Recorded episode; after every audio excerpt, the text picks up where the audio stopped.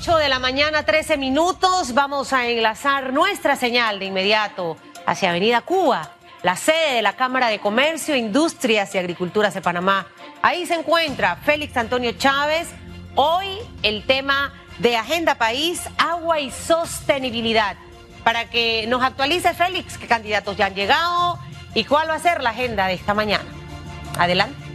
Buenos días, Susan Elizabeth Castillo. Me encuentro desde la Cámara de Comercio, Industrias y Agricultura de Panamá en vista de que hoy se desarrollará el foro sobre agua y sostenibilidad, donde estarán presentes todos los candidatos eh, presidenciales, donde deben estar presentes en vista de que este gremio empresarial invitó a cada aspirante que busca llegar al Palacio de las Garzas. Hoy van a hablar sobre temas sumamente importantes, donde expertos van a hacer una radiografía de cómo se encuentra Panamá en el asunto de agua a nivel nacional. Existe una preocupación enorme en vista de que el consumo de agua potable cada vez aumenta y hay una desigualdad porque hay poblaciones que no reciben el suministro de agua potable 24/7. Existe una desigualdad en los recursos eh, hídricos, tomando en cuenta de que también el próximo presidente de la República, además de el agua potable, debe tomar medidas con relación a la cuenca hidrográfica del Canal de Panamá y el tema del reservorio con el río Indio. Todos estos temas eh, se van a ventilar los candidatos presidenciales van a poder escuchar las propuestas de los expertos, tomando en cuenta que a eso de los últimos eh, trimestres del año 2023 la Junta Directiva del canal de Panamá eh, recomendó o envió una propuesta ante la crisis del agua en la vía interoceánica al órgano ejecutivo, al Consejo de Gabinete, y entre ellas eh, se hablaba de un reservorio a través del río Indio. Sin embargo, el órgano ejecutivo tardó tres meses para emitir una respuesta y esa respuesta se basó que antes de tomar eh, alguna medida en el canal de Panamá se debe hacer una consulta.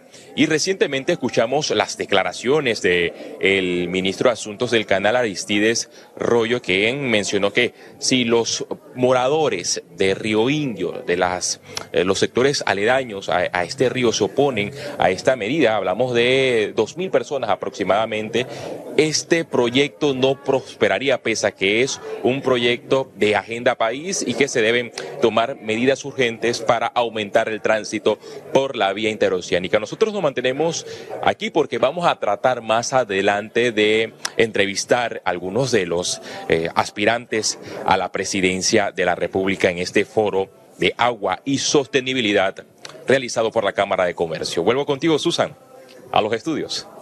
Muchísimas gracias, Félix Antonio. Foro Agenda País 2024-2029. La Cámara de Comercio, Industrias y Agricultura con estos, estas actividades donde básicamente van a dejar un trabajo de investigación avanzado para el nuevo gobierno que entre a partir del primero de julio. Y lo ideal sería que puedan tomar esas referencias y ejecutar el plan.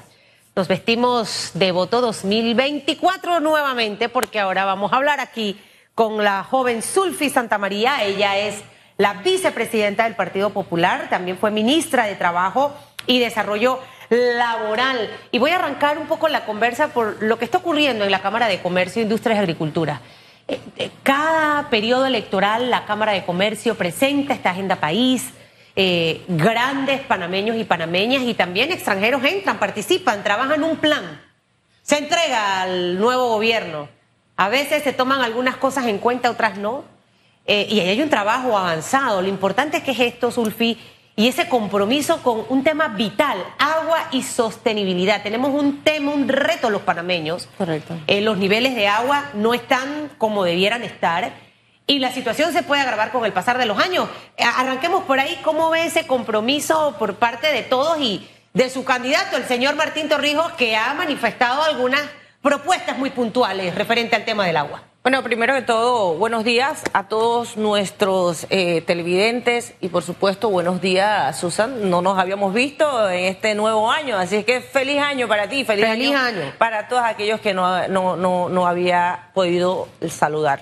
En efecto, sí. No solamente la Cámara de Comercio, estamos a Cámara de Comercio, tenemos la CAPAC, tenemos a, los grupos trabajadores, tenemos a diferentes grupos que ellos pues presentan su plan de cómo debería ser. Ahora, una cosa es la empresa privada, y te lo digo por experiencia propia, que para mí fue un shock, y otra cosa es eh, el, manejo de un Estado. Cuando tú entras a un país, al, manejo de un país, em, la regla del juego no es igual con la empresa privada. Y partamos por lo básico. Una persona eh, particular puede hacer cualquier cosa que la ley no le prohíba, a diferencia de un funcionario público que pueda hacer solamente lo que la ley le permite. Entonces allí comenzamos a eh, eh, eh, ver la diferencia. Claro. Cuando llevamos estas propuestas, que muchas de ellas son muy buenas, yo te puedo decir que en la experiencia que hemos vivido, algunos candidatos la agarran, dicen muy bonito para la foto y la engavetan. Y eso lo hemos visto, lo hemos vivido desde que somos democracia, desde que somos república.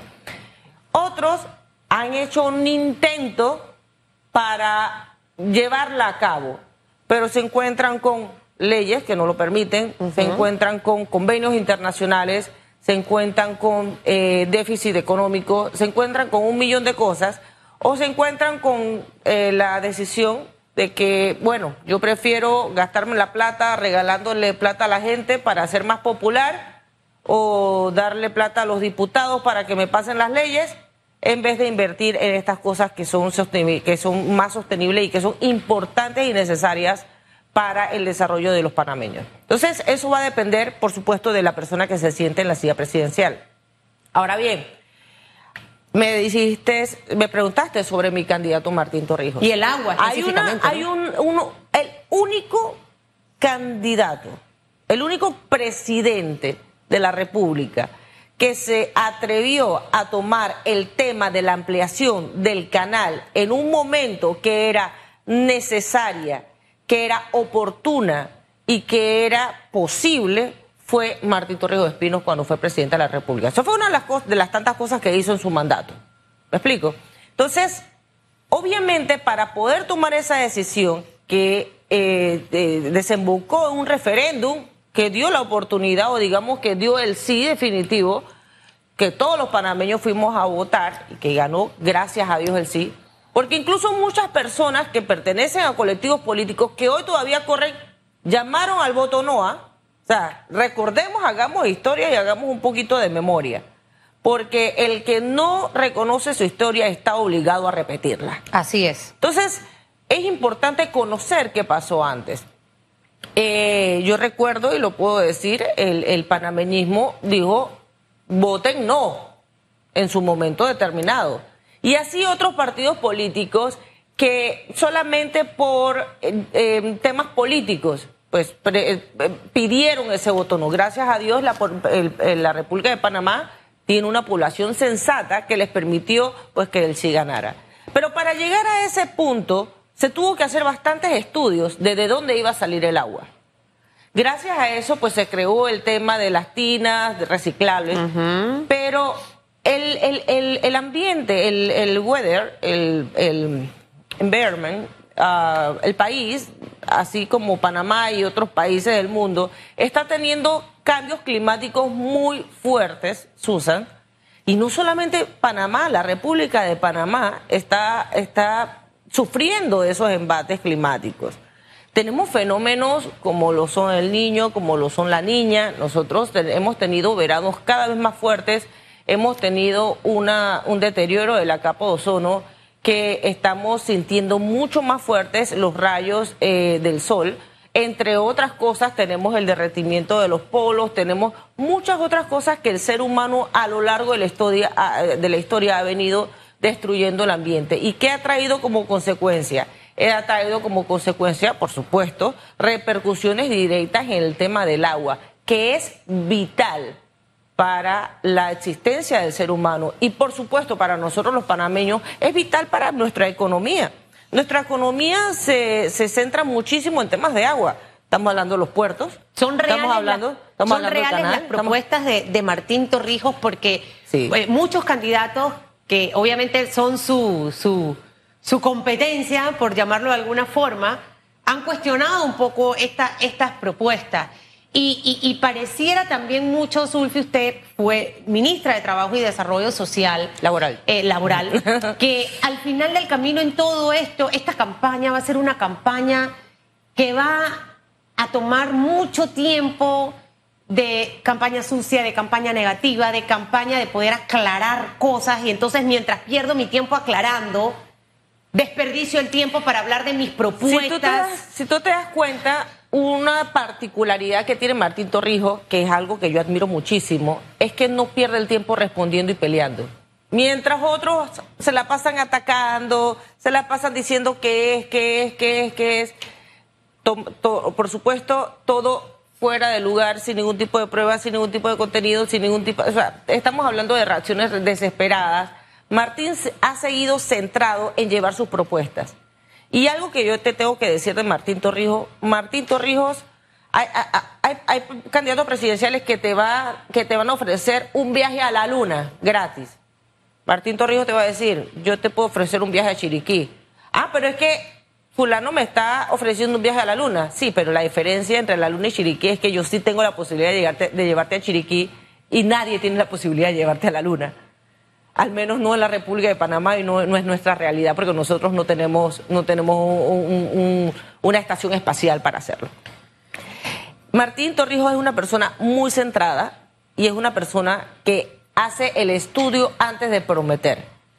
Cuando nosotros verificamos y hemos recibido propuestas de diferentes sectores políticos y de sectores independientes, de sectores empresariales, de sectores de trabajadores, se han hecho los estudios necesarios y hay estudios, Susan, que ya están listos, que han dejado diferentes gobiernos anteriores que se puede desde hace mucho tiempo. Mira, el tema de la modernización eh, de la hidroeléctrica de Chilibre, de la planta de agua de Chilibre, eso está desde hace muchísimo, desde desde el gobierno de Martín Torrijos que dijo, esto se tiene que continuar así, así, así, en tal tiempo se tiene que hacer tal modificación, en 20 años, eh, en 20 años no han hecho nada. Por eso es que hemos tenido las crisis que hemos tenido. El tema del canal, esto se tiene que, bueno, el canal ha tenido un muy buen manejo, eso sí lo tengo que reconocer, han sido factores exógenos los que, los que nos han estado llevando a vivir esta situación pero hay muchos otros temas, como por ejemplo la caja de seguro social, que quedó cuando se hizo cuando se hizo las reformas, que fue el único presidente también que hemos tenido en la República de Panamá, que se atrevió a hacer esas reformas. ¿Sabes por qué fue el único presidente? Porque los, demás presidentes pensaban solamente políticamente, ¿no? Y pensaban en el costo político que tenían que pagar. Pero ahora sí Torrijos pensó en el país. Pero ahora sí, ahora. ahora sí Martín Torrijos eh, asume la presidencia a partir del primero de julio. Correcto. Le va a tocar enfrentarse a muchos retos. Por Ayer solamente se anunció el tema del salario mínimo. Así es. 4.5 para las pequeñas y medianas empresas, 6 eh, eh, por ciento para las grandes empresas y 7% para las bananeras, entendiendo que nuestra economía no va a crecer y que tenemos un tema mina que está allí pendiente por resolver que en seis meses, mientras esté el gobierno de Laurentino Cortizo, no se va a resolver. Entonces, todas estas situaciones, súmale calidad de educación, súmale problema de la caja de seguro social. ¿Están conscientes ustedes de todo ese paquete que le va a tocar si él llegase a convertirse en el próximo presidente de este país? Por supuesto que estamos seguros de que Martín Torrijos va a ser el próximo presidente de la República, pero ese paquete le va a tocar a quien se siente en la silla presidencial. La pregunta es, quién está preparado, quién es el mejor preparado, el mejor candidato preparado para resolver esos temas. Porque no es solamente pararse y tirar besitos, o sentarse en este caso y tirar besitos. Es un trabajo arduo que tienes que tener experiencia, capacidad, equipo y tienes que tener un gran desprendimiento para poder hacer las cosas bien.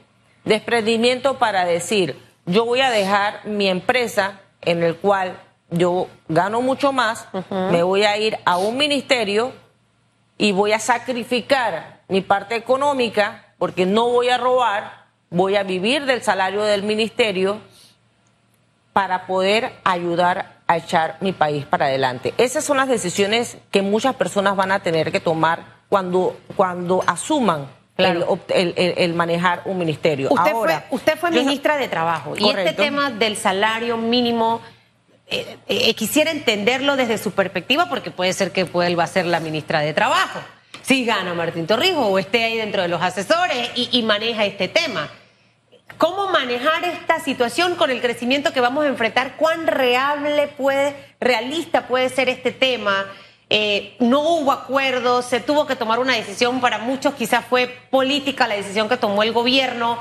Pues, ¿Cómo manejarlo? En los retos a partir del primero de julio, porque ya la administración estará los primeros seis meses, pero ya están por irse, en teoría, ¿no? Mira, nosotros en la República de Panamá no existe un sistema, nunca ha existido un sistema eh, matemático, una fórmula, como sí lo existen en varios países.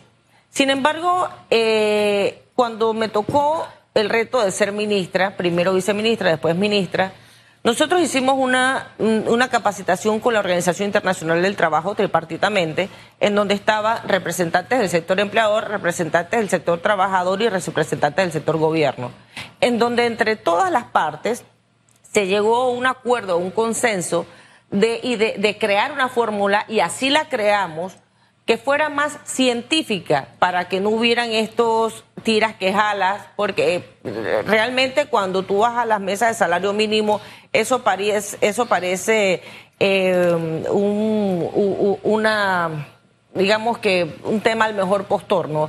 Eh, quién da más, yo, yo, yo quiero esto, yo quiero lo otro porque tienes al sector empleador que se quiere ir al cero y, se, y quieres al, tienes el sector trabajador que se quiere ir a las nubes. Donde no hay acuerdos. Correcto. no ha habido acuerdo. ¿Sí? No, ha habido, llegado a acuerdo. No, ha habido acuerdo. Eh, eh, en esta administración no ha habido acuerdo en el tema de salario mínimo. Siempre ha tenido que el Ejecutivo decirlo. El salario mínimo por ley se tiene que revisar cada dos años. Eso es algo que se tiene que revisar. No dice la norma que tiene que aumentarse puede que la revisión llegue a una, a una disminución, pero eso nunca se ha dado en la República de Panamá.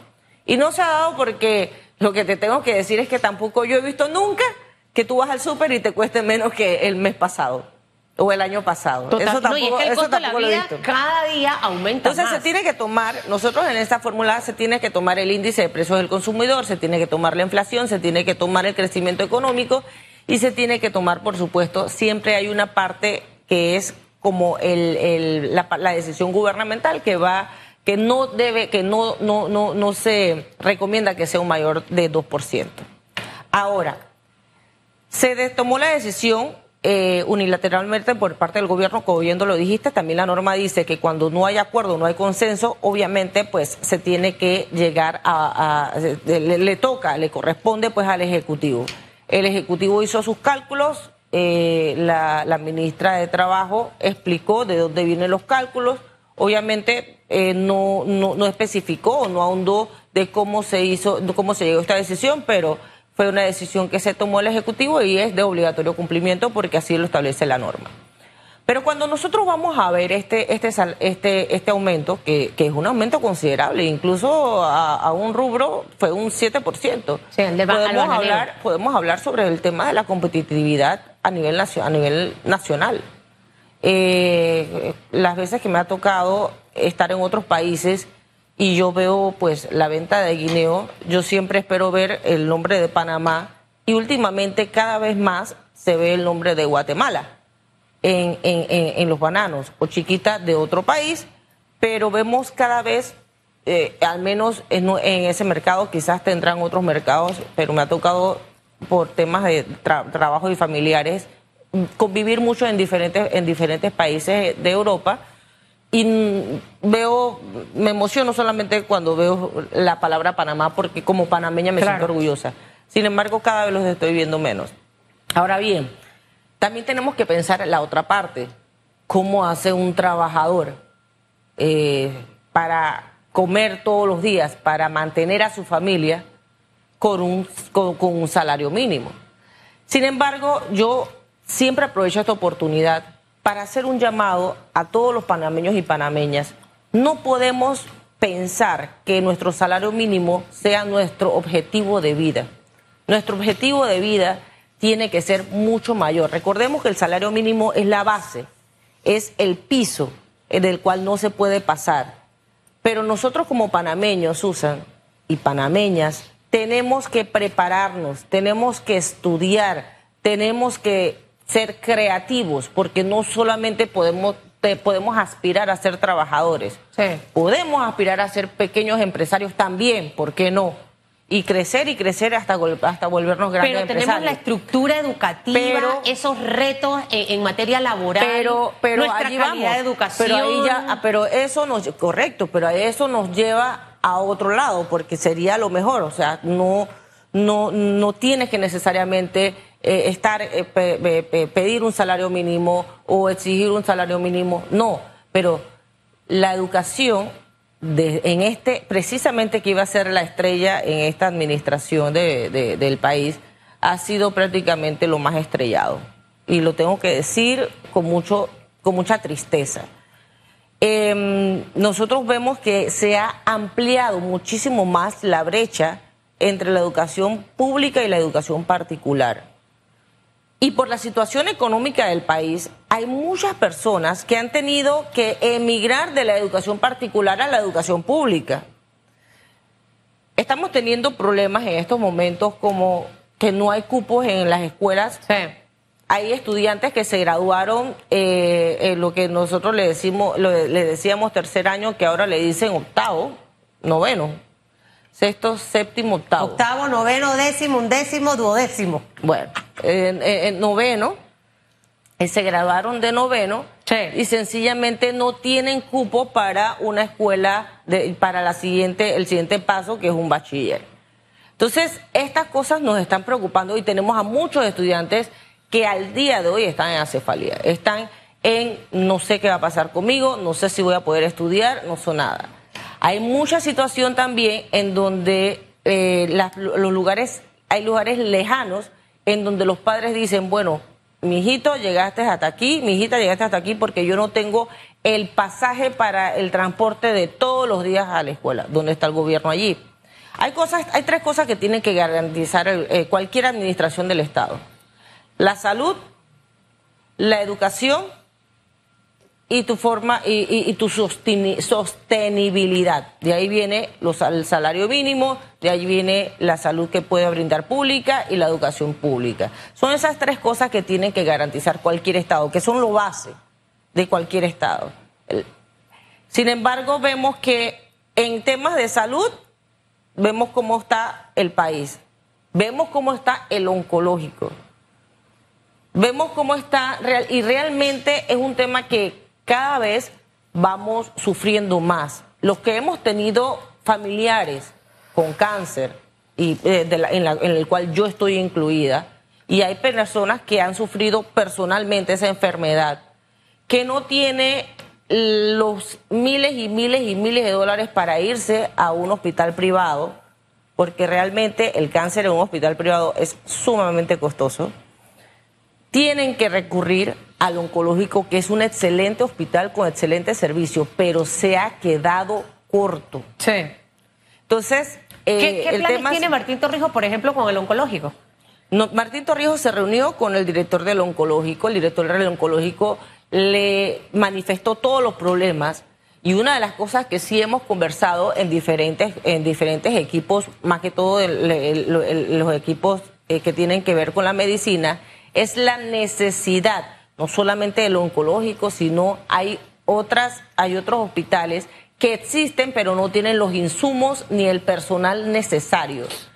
Entonces, sí, sea, sí hay dentro de, nuestro, de, dentro de nuestro plan, en donde está en este momento en el tema de consultas, ya se, ya se entregó. Ayer también tuvimos un evento de Panamá Posible, que Panamá Posible no es un grupo, no es un grupo político, bueno, no político partidista. Hay personas que están, que son independientes, la mayoría de ellos son independientes. Hay personas que están en otros partidos que no comulgan con, con, su opción, con su, con su eh, candidato presidencial o su opción de candidato presidencial. Hay personas que en su vida han estado en política, pero le interesa, están interesados cuál es el futuro de Panamá. Entonces se recibió, se entregó eh, una serie de propuestas que ha sido el consenso de más de tres meses de trabajo de entre todos estos equipos eh, preocupados por el país, panameños y panameñas preocupadas por el país, para eh, echar el país para adelante, para poder progresar. Entonces, esto, obviamente, está sufriendo una homologación con las diferentes propuestas que se ha recibido de los demás grupos políticos y, de, y por nuestros grupos también, nuestro grupo de campaña. Y esta homologación va a pasar eh, de, de, en 10 mesas de trabajo diferentes a nivel nacional, en donde se va a decidir entonces la propuesta formal. Hay propuestas básicas que ya son, que ya son em, eh, digamos, inamovibles, como lo que es la, el, tema de la Constitución, lo que es el tema de la reducción de la Asamblea, la reducción del presupuesto. Eso todo está en agenda, pero se nos acabó el tiempo, Sulfi. Ay, pero Va a tener que regresar para hablar precisamente porque cuando la gente escucha reducción de asamblea hasta a Chutupu, se pone contento, porque de eso queremos hablar pero nos tenemos que ir a la pausa comercial. Espero que tenga un maravilloso jueves.